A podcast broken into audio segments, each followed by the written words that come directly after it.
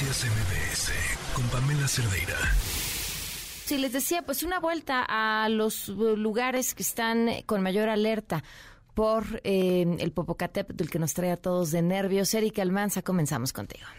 Buenas tardes, Pamela. Te informo que aquí en Puebla reactivan los vuelos en el aeropuerto de Huejotzingo, según informó el secretario de Gobierno Julio Miguel Huerta, quien destacó que por el momento operará de manera normal, luego de suspender vuelos debido a la actividad del Popocatépetl. Señaló también que se mantienen labores de limpieza en las plataformas por la caída de ceniza, por lo que se espera que no se dé un nuevo cierre. No obstante, pidió a las personas con vuelos planeados estar atentos ante cualquier cambio. Los municipios que en los que se observa caída de ceniza son Puebla, San Nicolás de los Ranchos, Palmar de Bravo, Tepeaca, San José Chiapa, Tepatlasco de Hidalgo, Huatlatlauca, Cicatlacoyan, Xochiltepec, Teopantlán, Epatlán, Izúcar de Matamoros, San Martín Totoltepec, Atzitzihuacán, Quimixtlán, San Andrés Cholula, San Pedro Cholula, y. El aeropuerto Hermano Cerdán está, está funcionando adecuadamente y esperemos que si no hay ninguna misión más grande de ceniza pueda continuar de esa manera. Por su parte, el gobernador Sergio Salomón Céspedes indicó que los cambios en la actividad volcánica y la presencia de lluvias han permitido que mejore la calidad del aire y se rompa el ciclo de contaminación que se tenía, por lo cual se descarta implementar un hoy no circula en la entidad. Hasta aquí el reporte desde Puebla. Ahora vamos con Juan Gabriel González en el Estado de México. Gracias, Eric. Buenas tardes. La Secretaría de Seguridad del Estado de México hizo un llamado a la población en general, especialmente a turistas, para que no intenten subir al Popocatépetl mientras la alerta volcánica se encuentre en amarillo fase 3, dado el riesgo que implica por la emanación de lava, cenizas y actividad sísmica. Y es que la tarde de ayer lunes, pese a las restricciones, un alpinista fue rescatado tras perderse en las faldas del volcán, lo cual implicó el despliegue de personal de seguridad y protección civil, así como el riesgo de exponer a elementos que están para prevenir y actuar en caso de una contingencia mayor. El secretario de Seguridad mexiquense Rodrigo Martínez Alís detalló que por el momento no se puede cerrar el paso de Cortés, ya que sirve de comunicación entre varias poblaciones aledañas al Popocatépetl, pero más de dos mil policías están en alerta para actuar en caso de que el semáforo pase a color rojo. Sí, el último incidente se registró ayer en la noche que tuvimos que rescatar a un alpinista que, que no hizo caso de los señalamientos y, y subió. Eh, y fue muy costoso para nosotros por la cantidad de recursos humanos que tenemos que destinar y ponemos en riesgo también a nuestros compañeras y compañeros que están allá arriba. Hay un llamado a la, a la población, exhortamos a la gente que no suba si no tiene que ir. El secretario Martínez Celis admitió que por el momento no hay necesidad de evacuar a las personas que viven del lado del Estado de México y cerca del cráter, es decir, del lado de Amecameca Atlautla, Zumba y Catzingo, Tepetlixpa, pero se mantienen al pendiente por si en las siguientes horas el Popocatépetl registra una mayor actividad volcánica. Es la información en el Estado de México. Vamos a Morelos con mi compañera Leticia Villaseñor.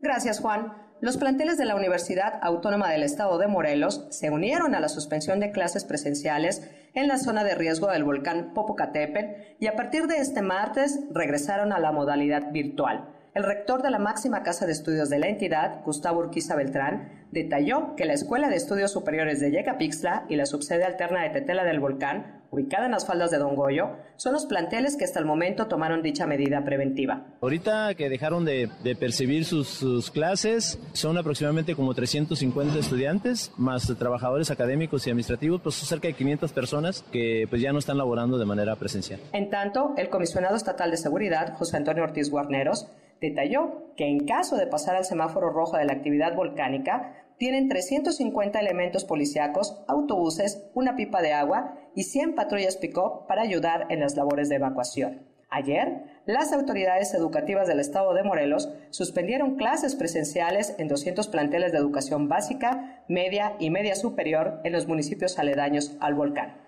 Hasta aquí la información desde el estado de Morelos. Gracias, Leticia. Gracias también a Juan Gabriel y a Erika Almanza. Y nos acompaña en la línea Alejandro Méndez, ingeniero geólogo del Instituto Politécnico Nacional. Prácticamente una conversación express la que pudimos tener ayer. Alejandro, buenas tardes. Buenas tardes, Pamela. ¿Ha habido claro. cambios el día de hoy? Eh, pues ha detectado un pequeño bajo en la, en la energía que está liberando del cráter. Okay. Se está pensando todavía si va a cambiarse el semáforo otra vez a fase 2. Ok. Ahora, esto, eh, entiendo requiere observación, pero es predecible, o sea, el decir, ya habíamos estado en esta situación antes y por eso nos indica que esto va a volver a pasar, o no, en realidad hay que estar vigilantes y en cualquier momento podría descender o aumentar el número del riesgo. Eh, normalmente en esa cuestión no se puede predecir, se puede, hay una cuestión que es de, mm, eh, una cuestión de, de, ver el, la cuestión no meteorológica, sino el el, el, efecto de que debe de haber en, dentro del área, o sea, eh, cómo, cómo se comporta la estructura a largo plazo. Es una parte de pronóstico directamente. Ok, y hoy ah. el pronóstico que nos dice. Eh, que la actividad se, se sigue manteniendo. O sea, todavía se mantiene en fase 3 por la actividad intensa dentro del volcán. Todavía no pasa mucho tiempo eh, para, para, para cambiar el semáforo. Ahora, una de las em, cosas que la gente ha dicho es, pues sí, nos dicen que estamos en fase tal, alerta tal, pero no sabemos bien a bien eso qué significa. ¿Cuándo, ¿cuándo tendría la gente que salir corriendo de su comunidad prácticamente? Pues mira, en el, semáforo de alerta alerta volcánica maneja los tres colores. El verde, que es cuando el volcán está tranquilo y pues estuvo durante 70 años hasta el 94. Actualmente pues llevamos desde el 94 a la fecha en amarillo fase 1 o fase 2. Y para pasar al, rojo, eh, se tendrá que tener ciertas condiciones, tales como el incremento de actividad más, más sismos dentro de, dentro de la estructura, eh, que el volcán se hinchara directamente y, mucho más ceniza y principalmente también el cambio químico del, del volcán. Eh, y para, bueno, ya que si pasáramos hipotéticamente a fase eh, fase 1 en rojo, los principales pueblos que serían evacuados serían San Pedro, Benito Juárez y Santiago Sadicintla. Ok. Ahora, cuando se pasa a fase 1, ¿esto le da a la gente cierto tiempo para poder desalojar? Así es, sí, o sea, eh, la ventaja de los volcanes es que sí, sí se puede identificar estos cambios con días o semanas. Ok, ok. Ahora, nos hablabas de un cambio químico, ¿qué quiere decir esto? Sí, hay ciertas condiciones en la mineralogía de, las cenizas que puede ir cambiando con el pasar de, los días, ¿no? entonces tenemos, por ejemplo, el ácido sulfúrico, ácido clorhídrico dentro de las cenizas que se estudian, o sea, las que se están muestreando actualmente y se está sacando la química de estas cenizas. Por eso algunas cuestiones de personas que vieron eh, las, las primeras cenizas en Puebla dijeron que eran negras y ahora son grises, porque cambió la química dentro de, de la ceniza y, y de la lava empezó a cambiar y eso también nos da un indicador de lo que está ascendiendo o si está manteniendo o se, se, trabó. ¿Hay, ¿Hay, algún indicador en las cenizas que pudiera darle a simple vista eh, la oportunidad a la gente de saber que esto podría cambiar, eh, ascender? No, o sea, todo es cuestión de laboratorio. No, no hay un, un, indicador a simple vista de, de, que me marque qué es el cambio, de si va a ser más explosión o va a estar más calmado.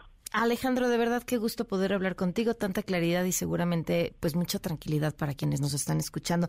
Pues atentos a las autoridades, no hay más. Así es, sigan, sigan atentos de, la coordinación, de los informes de la Coordinación Nacional de Protección Civil y los informes también del SENAPRE. Muchísimas gracias, buenas tardes. Hasta luego, Pamela. Noticias MBS con Pamela Cerdeira.